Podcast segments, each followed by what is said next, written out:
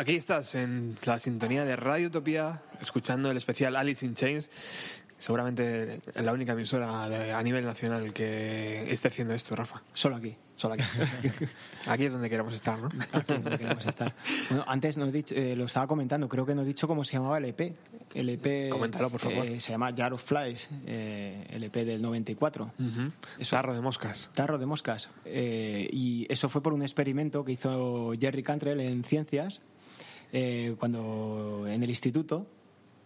eh, bueno, un experimento con moscas y con tarros y con alimentación. Sí. Bueno, tampoco es para contarlo, pero bueno. Una clase, to- todo trata, es una clase en ciencias que, que fue con pues eso, un experimento y le marcó y, y vio la similitud con el momento y bueno, y, la- Pues mira, y lo metieron ahí. Tan ricamente. Jar of Flies. bueno, estamos. eh, esto era Green. Y, bueno, eh, el primer single de, este disco eh, iba a ser Again, que saldría en agosto, el single, y el disco ya se lanzaría en noviembre. Bueno, a mí este disco eh, me parece un disco muy enfermizo. La manera, la manera de interpretar esas voces superpuestas, esas distorsiones en la voz, como que en ningún momento sale claramente la voz de Line Staley. También coge mucho protagonismo en las voces ya Jerry Cantrell, incluso cantando dos canciones como voz principal. Y, bueno, el disco es un éxito. Había, mucho, había mucha expectación acerca de lo que iban a sacar Alice in Chains, porque hubo mucha rumorología eh, de lo que le pasaba a la banda. Bueno, por ejemplo, esta canción que ha sonado Grind es, un, es una crítica a la rumorología eh, por el hecho de que du- durante una época eh, se hartaron de decir que, que Line Staley estaba muerto, de que había sufrido amputaciones y. y claro, pues, pues entonces esto es una crítica a todo eso. Era a lo que vendía, medios. ¿no? Al final es lo que vivimos también con un poco Kur y Courtney. O sea, era lo que había que hablar. En ese momento, pues le tocó a Alice in Chains también. Un poco rellenar los periódicos, ¿no? De la edición de su cantante. Sí, Claro. esperan que fuera el siguiente que se muriera, ¿no? De- Sí, Están esperando eso. era el rollo, tío. Claro, pero ¿dónde salían? Decían ellos que se sobresaltaban mucho y rápidamente llamaban por teléfono a, a su compañero y decían, oye, ¿estás bien, tío? Claro. Es que acabo de escuchar que estás muerto, tío, o, que has, o, que, o que- o que has perdido un brazo. Hmm. Entonces esta canción, Grind, es eso, una respuesta a todos esos medios, a todo el amarillismo de la prensa Exacto. en torno a, a su cantante. Eh, bueno, pues eso, pues digamos que este disco este disco para mí pierde un poquito la, la calidez de la voz del cantante tan importante.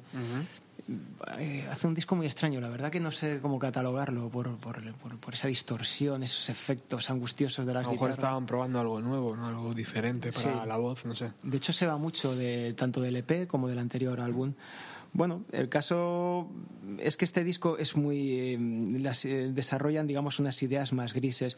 Digamos que si el DIR, el, anterior disco, larga duración, trataba, digamos, de, la, de lo que es la lucha de una persona en- eh, con las drogas, entre el dejarse llevar o o, luchar en contra de ellas. Este disco, digamos que la temática trata de la persona que, que- habla desde el pozo ya de la adicción, del que ha perdido la batalla, la batalla, desde la depresión, que era un poco en el punto en el que se encontraba el cantante. De hecho, las letras, la mayoría de las letras de este disco son compuestas por él, si no todas, son compuestas por él, y refleja ese estado de ánimo. El caso es que la banda no está bien como para iniciar una gira, no hay tour, entonces continúa la rumorología, pero bueno, el disco está ahí arriba, eh, los singles, este, Grind y Again, están, venden mucho, el, el grupo está, está bien, pero bueno, no hay gira. Entonces ya nos plantamos en, en 1996 después de intentar mucho que la banda que la banda salga salga en directo y, por circunstancias por circunstancias de- del mal estado de, de Len Staley no salen pues bueno la cadena MTV logra reunirlos para hacer un unplug. Era algo que llevaba tiempo detrás de ellos pero ellos no, no se veían. Ellos no decían que no eran no eran carne de unplug. Pero bueno luego haciendo un poquito revisión de lo que de sus discos Jar of Flies esos EPs decían oye pues también podemos hacerlo y es una buena manera de que después de dos años y medio sin tocar, o sea, darnos a conocer. Bueno, el caso es que acceden y, el 10 de abril, creo que es el 10 de abril, sí, del 96, pues dan ese concierto. digamos que era la, la vuelta grande a Alice in Chains, el gran retorno eh, con un disco con muchas ventas bajo el brazo, singles en la radio, y digamos que iba a ser una nueva etapa, sin problemas y tal. Bueno, el caso se vende todo lo que es el concierto, está a tope, eh, lo retransmiten por la tele, pero ¿qué pasa? Que resulta que se ve que Line Staley está fatal. Está cada vez peor, cada vez más delgado, muchas ojeras. Se nota que que está, está muy metido en el tema de la droga. No obstante, hacen un concierto estupendo, hacen un concierto, vamos, para mí maravilloso. Eh, de los mejores de la serie de, de la serie del Sí, muy recordado, ¿eh? muy, muy, comentado, tío. Muchas veces lo ponen como ejemplo, ¿no? De, de unas atmósferas, tío, que te cogen del cuello, ¿no? Y te arrastran ahí a su territorio. Sí, muy, además muy sentido. Vamos, a mí, este y el de Nirvana, obras maestras. los mejores, Son buenísimos. Bueno, el caso es que, digamos que este concierto les da un impulso y deciden, pues vamos a, vamos a ponernos un poquito en movimiento, a ver qué podemos hacer. Bueno, el caso es que salen en diferentes programas de, de la televisión y, quieren probarse ya en directo, quieren hacer algo, quieren promocionar el disco. Casi va a hacer mm, seis, siete meses que ha salido el álbum y no hay, no hay pronóstico de gira ni nada. Bueno, el caso es que hacen hacer un tour con Kiss el tour de reunión de Kiss. Kiss vuelven con todas sus pinturas, con todo su... los cohetes. todo, todo, Vuelven a lo grande, se vuelven a pintar y el caso es que eh, a Line Staley le gustaba mucho Kiss y, y, accede. No, no estaba muy convencido porque él estaba en ese punto en el que quería, él siempre ha estado luchando con su adicción y entonces no se fiaba mucho en ir de gira porque claro, las giras es lo que traen sales mucho y, y, la tentación está ahí. Digamos que él como mejor estaba en su casa, como que podía controlarlo más. Bueno, el caso, salen de gira, teloneándolos, la verdad es curioso, a estas alturas teloneándolos, pero bueno, se veían un poquito en el formato de canciones, como que vamos a probarnos. ¿Qué es lo que sucede? Bueno, dan muy grandes conciertos, pero vamos, Line Staley no es ni la sombra de lo que fue. Él está muy mal, no se mueve y prácticamente pues sale a escena, se agarra del micro con un bastón y canta. Y ahí tira. Está muy mal. Eh, la banda hace lo que puede, pero ya el estado de salud ya repercute mucho en el directo de la banda. El caso es que el último concierto que darían en esa gira sería el 3 de julio de 1996 en el Kemper Arena de Kansas. Darían un concierto buenísimo. De hecho, este concierto está en YouTube. Bueno, el tío que lo grabó está, pone la cámara, está muy bien. La verdad, es un concierto a mí me gusta mucho. ¿Y qué es lo que sucedió? Pues esa noche Line Staley pues, tiene una sobredosis y acaba hospitalizado. Y ahí, en vista del desarrollo de esos cuatro conciertos, cómo iba y cómo acabó esa noche, deciden... Cortar. Sí, apearse del tour. Y bueno, vamos a poner una canción del, del disco que llevaban del homónimo, el, Alice in Chains, eh, pero vamos a ponerla en directo. Esta canción en concreto data de ese último concierto, del 3 de julio de 1996, con Lane Staley pues esta es Gudam.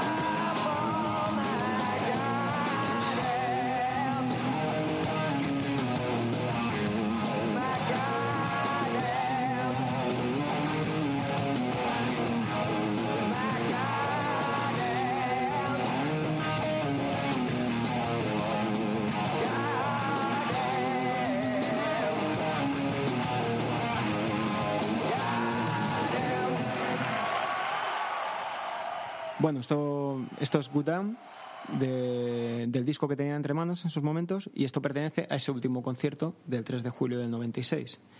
Bueno, después de, esto ya dejan todo propósito de hacer gira. El cantante no está bien, tiene que volver a rehabilitarse y bueno, frenan todo el proceso, así que eh, cada uno a su casita. Imagino que Jerry Cantrell un poco jodido, ¿no? Porque él quería Sí, la verdad que Jerry Cantrell, rematar conciertos. sí, Jerry Cantrell llevaba muy mal el, el hecho de no poder salir de gira. Y digamos que aquí, a partir de aquí empiezan un poquito las tiranteces entre Jerry Cantrell y, y Line Staley. Line Staley que estaba a otras cosas, estaba con su, con su mono, con su heroína, con su adicción, lo tenía totalmente sumido en, en esa lucha interna porque bueno él, él- él tuvo siempre una lucha él siempre quiso dejarlo sabes él, él no era un heroinómano convencido era una- es que no podía dejarlo tenía una adicción muy grande pero él siempre luchó con ello. Bueno el caso es que su compañero tampoco llegó un momento en que ya dejó de entenderlo y digamos que empezaron a distanciarse bueno, pues eh, después de ese concierto del 3 de julio, pues bueno, cada uno va por su lado y el 26 de octubre del 96, eh, Demry Lara Parrot, que era la novia de Elaine Staley, eh, muere. Muere por una... Bueno, en esos momentos era exnovia. Llevaban un, año sin estar juntos, pero bueno, eran muy buenos amigos. Llevaban, ya habían estado muchos años juntos, pero bueno, el caso es que muere por una endocartitis. Una endocartitis que es una inflamación del corazón producida por una infección de la sangre. Esa infección era producida a que, a que ella también era heroinómana. Y parecía ser que no tenía mucha higiene con los algodones. Y el hecho de utilizar un mismo algodón en diferentes dosis, pues le dio esa infección y con 27 años o 26 murió. Y eso, pues ya, si Staley estaba mal, ya lo terminó de hundir Al pozo. al pozo totalmente. El caso es que se compra, se muda, se muda a la Staley, se muda al distrito universitario y digamos que ahí empieza un poco su receso y su y su descenso ya total un poquito a los infiernos ya eh, metido en su adicción sin querer saber nada de nadie y muy enganchado y, y bueno pero hay un momento que emerge eh, bueno, antes de eso, en los Grammys del 97, la banda va, es nominada, creo que fue por el, por el single Grind, que no lo ganó. Lo ganó Pearl Jam con el Spin de Black Circle. y bueno, esa es la última aparición que tiene la banda junta, todos con los cuatro juntos. En mitad de todo eso, viendo ese receso y que Jerry Cantrell tenía canciones y que tenía claro que no, que como grupo Alice in Chains en esos momentos no tenía eh, futuro, no iban a rodar, pues saca su álbum Boggy Depot, que eso fue su, su debut, se va de gira. Eh, es un buen álbum, un buen álbum. Y, y bueno, el caso es que después del verano de ese año, de ese 1900 estamos en 1998, eh, la banda se reúne. Se reúne porque tienen dos canciones y quieren grabarlas. Una de ellas sería para un recopilatorio que se llamaría Nothing Safe y otra sería para una caja que saldría que se llama Music Band, en honor a Music Band, aquel Edificio. aquel edificio, estudio donde se conocieron, pues así se llamaría la, ca- la caja. El caso es que graban Get Bored Again para el Nothing Safe y Died para el Music Band. Y ahí se- eh, vienen las tensiones. Eh, Jerry Cantrell y Len Staley no pueden estar en, el mismo, en la misma habitación. Todos son reproches, sobre todo por Jerry Cantrell. Ya no aguanta eh, esa adicción que tiene su compañero. No sabe verlo. El caso es que son unas, unas grabaciones, una grabación bastante tormentosa. La, recuerda así el productor, que fue Toby Wright. Eh, bueno, el caso es que sacan Get Bored Again, es un exitazo, ese single, lo vamos a escuchar ahora. Y aparte también sacan la canción Died, que Died está dedicada a, su novia Demry, Demry, Lara Parrot, ¿es? y está totalmente dedicada pues, a eso, al vacío y a la pena que tenía por, por la muerte de su. Pues bueno, vamos a ser cursis, pues sí, por, por el amor de su vida, ¿no? Eh, bueno, ¿escuchamos Get Bored Again? Said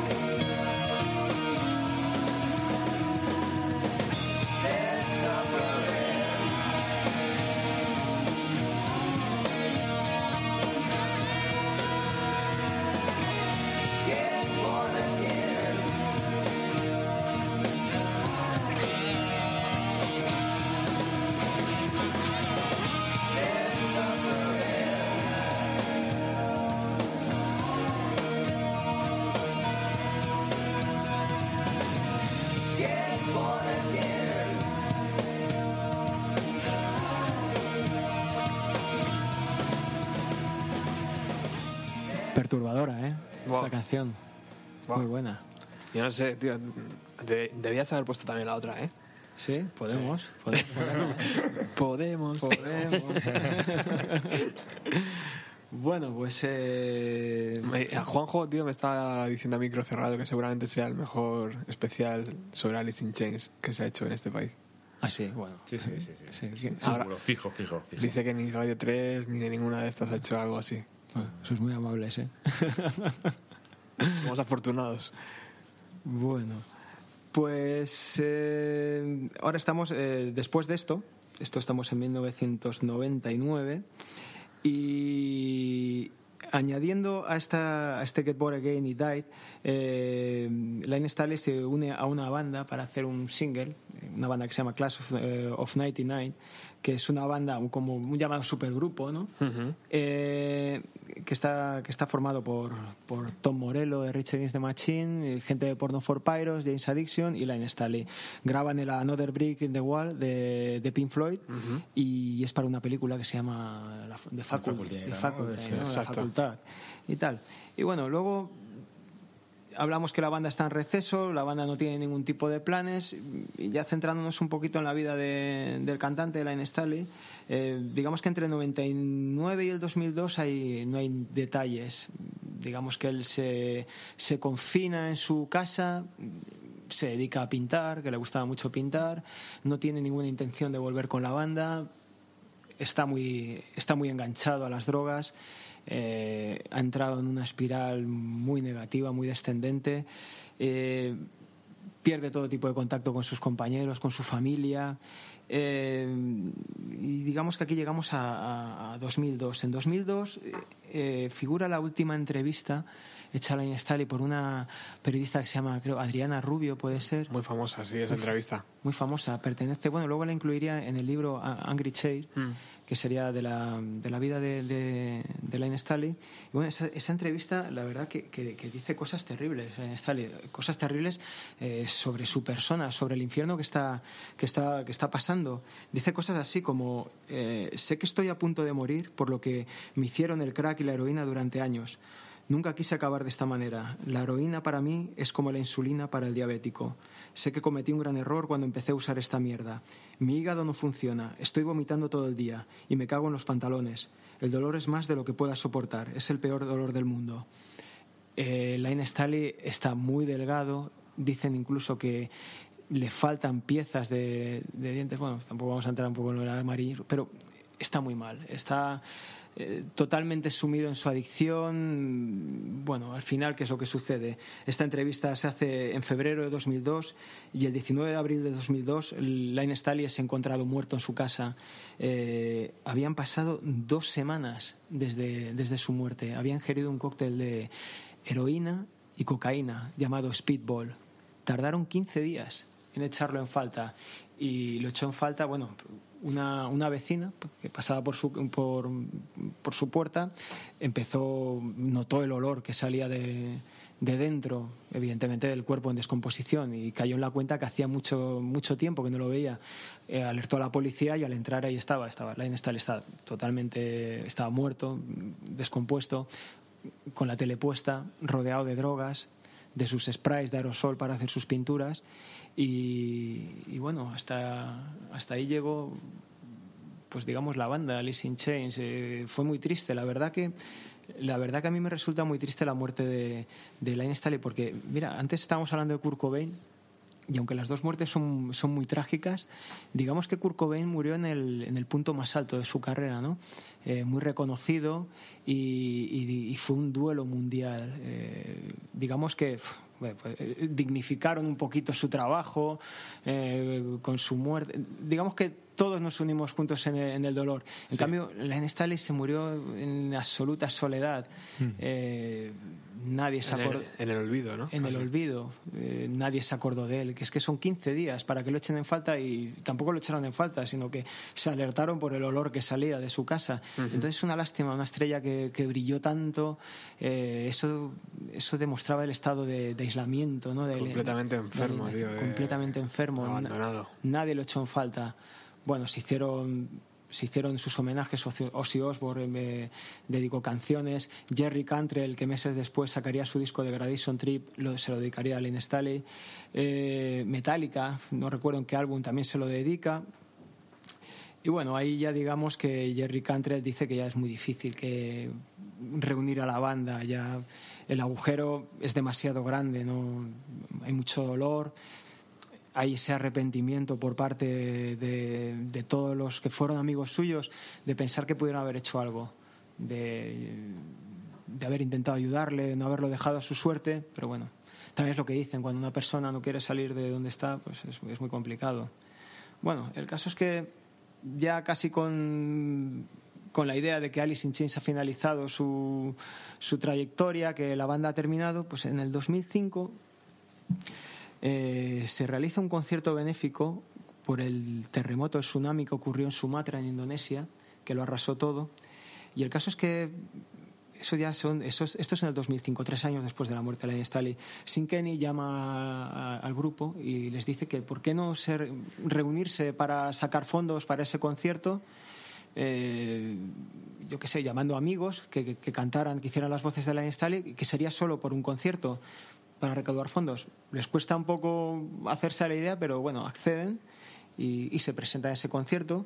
Y, digamos que a las voces colaboran eh, Maynard James Kennan de Tool, eh, Ann Wilson de Hart, eh, Wes Scatlin y Patrick Latchman. Hacen el concierto, queda ahí, queda muy bien, la verdad.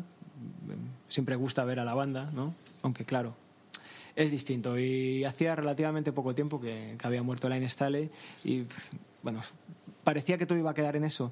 El caso es que al año siguiente hacen un homenaje a Hart, que es un grupo muy famoso de Seattle, y, y deciden participar, esta vez con William Duval eh, a la voz y con Phil Anselmo de Pantera y también Ann Wilson de Hart. Eh, les gusta y deciden hacer un tour. Cogen a William Duval como artista invitado eh, a las voces y, y en 2005, desde 2005 a 2008 se, se hacen un tour eh, por eh, Europa, Estados Unidos, bueno, un tour que les trajo aquí a España, a Granada. Qué bueno, tío. Sí, a Granada, Alice in Chains. Y bueno, eh, digamos que en ese tour empiezan a rodarse y les vuelven a tener buenas sensaciones y, y vuelven a tener ganas así de, pues, pues, de grabar algo, de, de hacer algo juntos. ¿Por qué no? Entonces, pues llega, pues, digamos, una, una, nueva etapa, digamos. Eh, deciden meterse en el estudio y con una nueva formación, un nuevo cantante, pero claro, ahí tiene una carga pesada, que son los fans. Los fans que, que dicen que con Line Staley eh, Alice in Chains se murió y que no ven con buenos ojos que haya un nuevo cantante, eh, critican ese posible disco, pero bueno, luego por otro lado también está la gente que los ha visto en directo y que apoyan que la banda salga adelante, que saque material nuevo. Y bueno, entonces con todo eso, la banda se mete en el estudio y, saca el disco Black Gives White to Blue en el 2009. Bueno, ese, ese disco empieza con una canción que se llama All Secrets Now. Esa canción, digamos, que lo resume todo. Es, digamos, la declaración de principios. Esa canción empieza diciendo que, que empieza algo así como esperanza, un nuevo comienzo. Es tiempo de comenzar a vivir, tal como antes de morir. No hay regreso al lugar de donde partimos. ¿Sabes? O sea, era una nueva etapa, era un comienzo. Y el disco habla por sí solo, solo tienes que escuchar las letras. Es un, es un discazo, a mí me encanta. Eh, bueno, eh, digamos que, eh, pues eso, con esa dura carga y con los fans en contra, sacan ese disco. Ese disco sale en, a ver, que lo tengo por aquí, se lanza en, el 2009. A la producción está Nick Raskulinek, que produciría a Rush, a Foo Fighters y a Deftones. Y, y, el álbum, la verdad, que cortan bastante con lo que es el, el anterior sonido de Alice in Chains. Un álbum más pesado, más duro, más oscuro. Yo no lo relaciono para nada con lo que, con lo que venían haciendo antes. Hay otro cantante. Y vamos, como digo, la canción Al Secrets Now define lo que es el álbum en general. Nuevo proceso. Eh, y bueno. Eh, se van en directo, se van, la banda sale en directo y bueno, a mí me gusta, antes hablo de la, de la canción Al Secret Now y los comienzos de los conciertos la verdad que eran tremendos, eran, eh, digamos que eran muy simbólicos, como que algo nuevo acababa de comenzar, era una declaración de principios de cara a, pues, todas esas críticas que estaban teniendo. Entonces, digamos que, imaginaos ese concierto con ese telón eh, bajado en el que hay proyectado un corazón muy visceral, tal cual el de la portada del álbum, y ese corazón que va, a, medida que se va acercando el minuto del comienzo, que va latiendo cada vez más fuerte, eh, más rápido, y ahí sale Jerry Cantrell. Eh, tocando esos primeros acordes, eh, acordes de Al Secret Now y, y diciendo en el momento en el que se encuentran.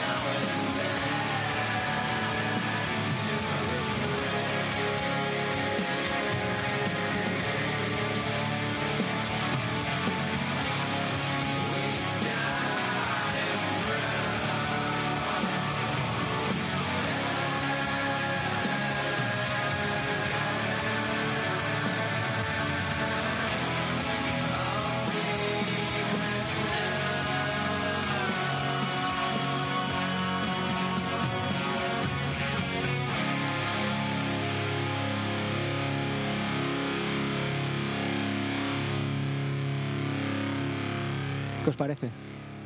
Bueno, pues a la altura, yo creo, ¿no? Muy bien, muy grande, ¿eh? muy grande. Sí, señor. Sí, sí, además que este álbum reconcilió un poquito a, a, los, a los fans más escépticos con el álbum, los reconcilió. Uh, Tuvo muchísima, muy buena crítica el disco, porque la verdad que es, es buenísimo. Porque aquí demuestra la banda que no venían a vivir de, de viejas batallas. De las rentas. de las rentas, sino que habían venido a, a currárselo.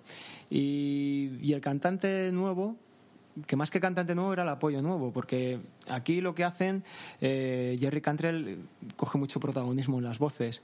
Eh, además que está muy bien, la primera canción no es con el nuevo cantante, porque claro, de repente para el que viene de estar escuchándolos con, con el anterior cantante, de repente encontrarse con otro, pues aquí pues por lo menos entra, entra el disco cantando eh, Jerry Cantrell, es otra cosa, como que va entrando poquito a poco, entra Un con poquito de vaselina, ¿no? Ahí, este- para- poquito de vaselina, Como, ¿eh? los, niños- como los- niños pequeños, ¿no? Que le, Exacto. le engañas, vas engañando para que se coma la comida, pues lo mismo, ¿no? Poco poco, Te poco van engañando para que puedas escuchar el disco. Y aparte, ¿quién mejor que él para hacer esa declaración de principios? Ahí el nuevo cantante no tenía cabida. Y bueno, el nuevo cantante, la verdad, que lo que hace con, con Jerry Cantrell, porque casi que se lo, se lo se rifan las canciones entre los dos, eh, es hacer esa dupla tan característica de Alice in Chains, de, de- de cantar los dos a la voz, esas armonías vocales tan buenas, y estas las llevan aquí. Y también cantan canciones mm, solos, pero bueno, siempre digamos que William Duval, más que el papel protagonista, es un poquito el apoyo, ¿no? Mm, En ningún momento trata de imitar a, a Line Staley, no lo pretenden, es otra etapa, es un nuevo comienzo y, y la gente tiene que tomárselo así. Exacto. Y ya está. Y, y está muy bien que la banda está, oye, está otra vez en activo, sacando discos. Eso es. Y, y ya está. Bueno, el caso es que el disco tiene un éxito tremendo. eh, se van de gira.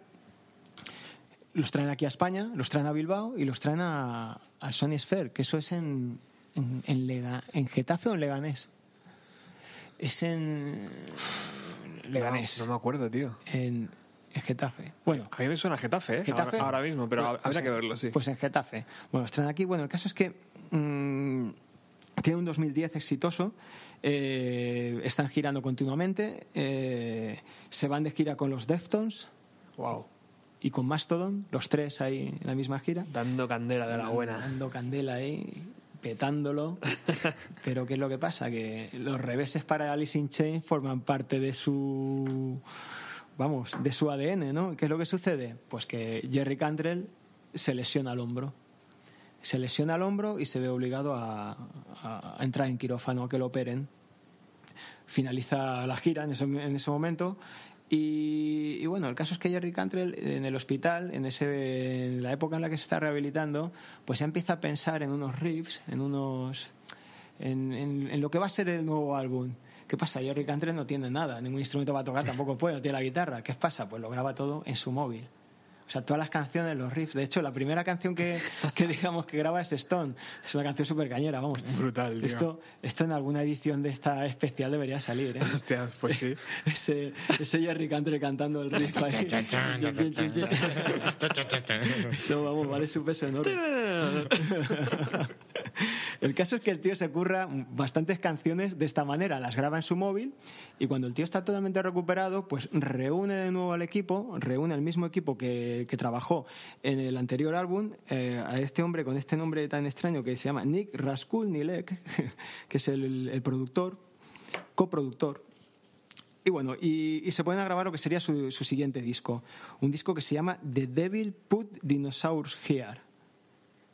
El nombrecito se las trae. Ojo al nombre, sí. Eh, ¿Verdad? Eh, Y digamos que el concepto de este disco, este nombre tiene un, tiene un significado, digamos. Es que este, este, este disco, el concepto, digamos que es una crítica social al absurdo que por seguir unos, unos dogmas establecidos, eh, a, lo- que le puede llevar una persona a, hacer o a decir.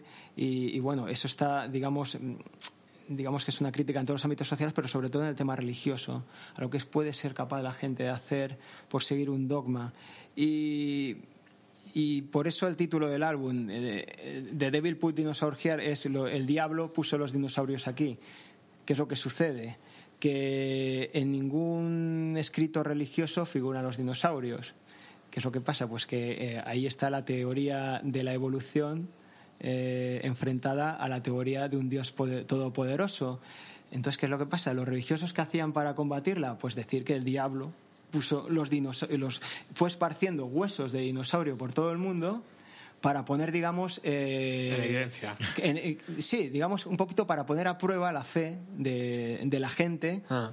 Eh, para ver si creían en Dios lo suficiente. Fue el diablo el que intentó, el que puso esto para crear, para que el vulgo, digamos, se creyera esa teoría de la evolución, ese disparate. ¿eh? Qué bueno. Y, y- y digamos que era como una prueba de, de- de- de tus convicciones religiosas. Entonces, pues por eso ponen este título y digamos que en esa temática, en torno a eso, se basa toda la temática del disco. Y, y bueno, el disco empieza con Hollow, es un, es un tema tremendo. Y bueno, y antes de ponerlo, resulta que el, el- el tema este es un tema que antes de sacar el disco, antes de editarlo, lo, lo ofrecieron a los fans como un regalo navideño. Qué bonito. Lo, lo cuelgan. sí. Ya verás que es muy navideño, ¿eh? ya verás tú. Eh, y, y resulta que ese, ese regalo se convierte en la canción más radiada en Estados Unidos durante dos meses. Eh, Simplemente querían ponerlo ahí para los fans en la página para que lo escucharan, pero de repente las radios empiezan a pedírsela. Y bueno, se sorprenden, dicen, no, no lo esperaban. El caso es que tiene tal, tal tirón y, y tal aceptación que deciden eh, tomarlo eh, como primer single de lo que sería este álbum. Y vamos a escucharla. Vamos a escuchar Hollow.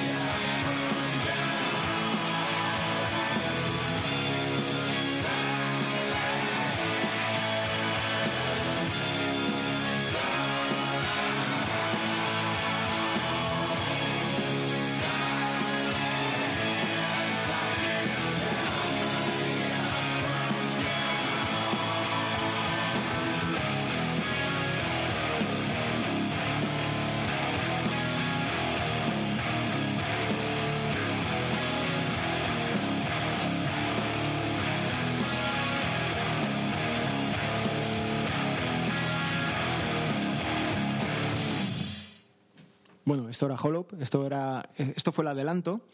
El primer single, el segundo sería Stone, que también, digamos, bebe, es casi lo mismo tipo, riff muy fuerte, muy pesado, eh, que digamos que es un poquito la marca de Alice in Chains ahora, esos, esos ritmos muy pesados, melodías oscuras, mm, por ahí van los tiros, digamos, aunque este álbum Igual que tienen esas melodías eh, así tan brutales y oscuras, también, también tienen unos paisajes acústicos que no tenía del anterior. Digamos que es un álbum un poquito que se abre un poquito las miras. Un álbum que a mí me gusta mucho, tiene muy buena crítica y, y bueno, ahora, ahora mismo están de gira con este disco. Este disco salió en 2013, siguen de gira y digamos que los planes de la banda es continuar de gira durante este año y cuando la terminen eh, un descansito y ya volver al estudio, porque parece ser que ya tienen, ya tienen canciones en mente, ya tienen cositas para, para entrar en el estudio. Así que posiblemente a finales de este año, o quizá más al que viene, tengamos nuevo álbum de Alice in Chains. Bueno, gran noticia entonces, tío. Sí, gran noticia. Habrá que hacer otro programa sobre ello, Sobre evidentemente. álbum, Claro que sí. Y- Bueno, esta- estamos llegando al final. Sí. Eh, queda una canción que va a sonar ahora, que nos va a presentar Rafa, pero yo creo que para despedirme eh, solo tengo que agradecer a Juanjo, tío, que haya hecho ese especial sobre, sobre la banda de Cincinnati.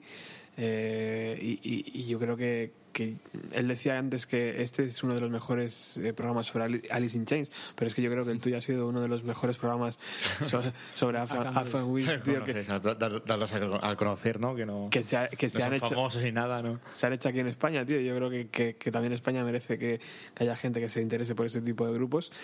Y a ti, Rafa, pues que hoy, tío, te has hecho un máster y que yo creo que a partir de ahora, tío, vas a tener que venir aquí más veces. Y hacer tu propio programa, yo creo, tío. Bueno, yo, yo cuando tú quieras, yo vengo. ha sido una clase magistral, ¿verdad, Juanjo, tío? Sí, sí. De, de la carrera de Alice in Sí, sí. Chains, tío, de todo Sobre todo lo- la parte esa que yo no conocía, la, la última parte, la que no conocía. La primera parte sí le conocía bastante, pero la... los recovecos, tío, que nos ha enseñado Rafa hoy. Ha sido incre- Sí, sí, A increíble. partir del tío. 2002, a partir de esa ya... Sí. ya, ya- ya aprendí bastante. A Es partir que del 2002 aprendí desconectamos bastante. ahí. Bueno, oye, me alegro, oye, muchas gracias. Espero, espero de verdad que os haya gustado. Yo, Ah, sí, yo me lo he pasado muy bien documentándome, poniéndome un poquito al día y, y aquí en este rato que siempre es un placer estar aquí. Luego vamos a volver, todos los que estéis escuchando ahora, a partir de las diez y media o así aproximadamente, vamos a volver a la emisora para, para hacer un programa especial sobre Nirvana y sobre todo lo que vamos a ver hoy en el cine a las 8. Si os interesa veniros, eh, buscar en el Facebook en el Facebook de Bienvenido a los 90 la quedada eh, y, y ahí tenéis toda la información. Y Rafa, por favor, despide este especial Alice in Chains con este último tema, por favor. Pues vamos a despedirlo con, con un himno, el himno de Alice in Chains, que es la canción Gold. Y, he escogido este himno ya saliéndonos un poco, porque se suponía que teníamos que terminar como donde estábamos, que era en el 2013, pero no, nos vamos a volver al 92. Porque esta canción para mí, eh, eh, digamos que es el punto de inflexión de la banda ascendente. Wall es un himno generacional. Vamos, además a mí es que es una de esas canciones que cuando yo la escucho me conecta un poquito con, con aquel año, con el 92. Es una, hay canciones que tienen esa, esa magia.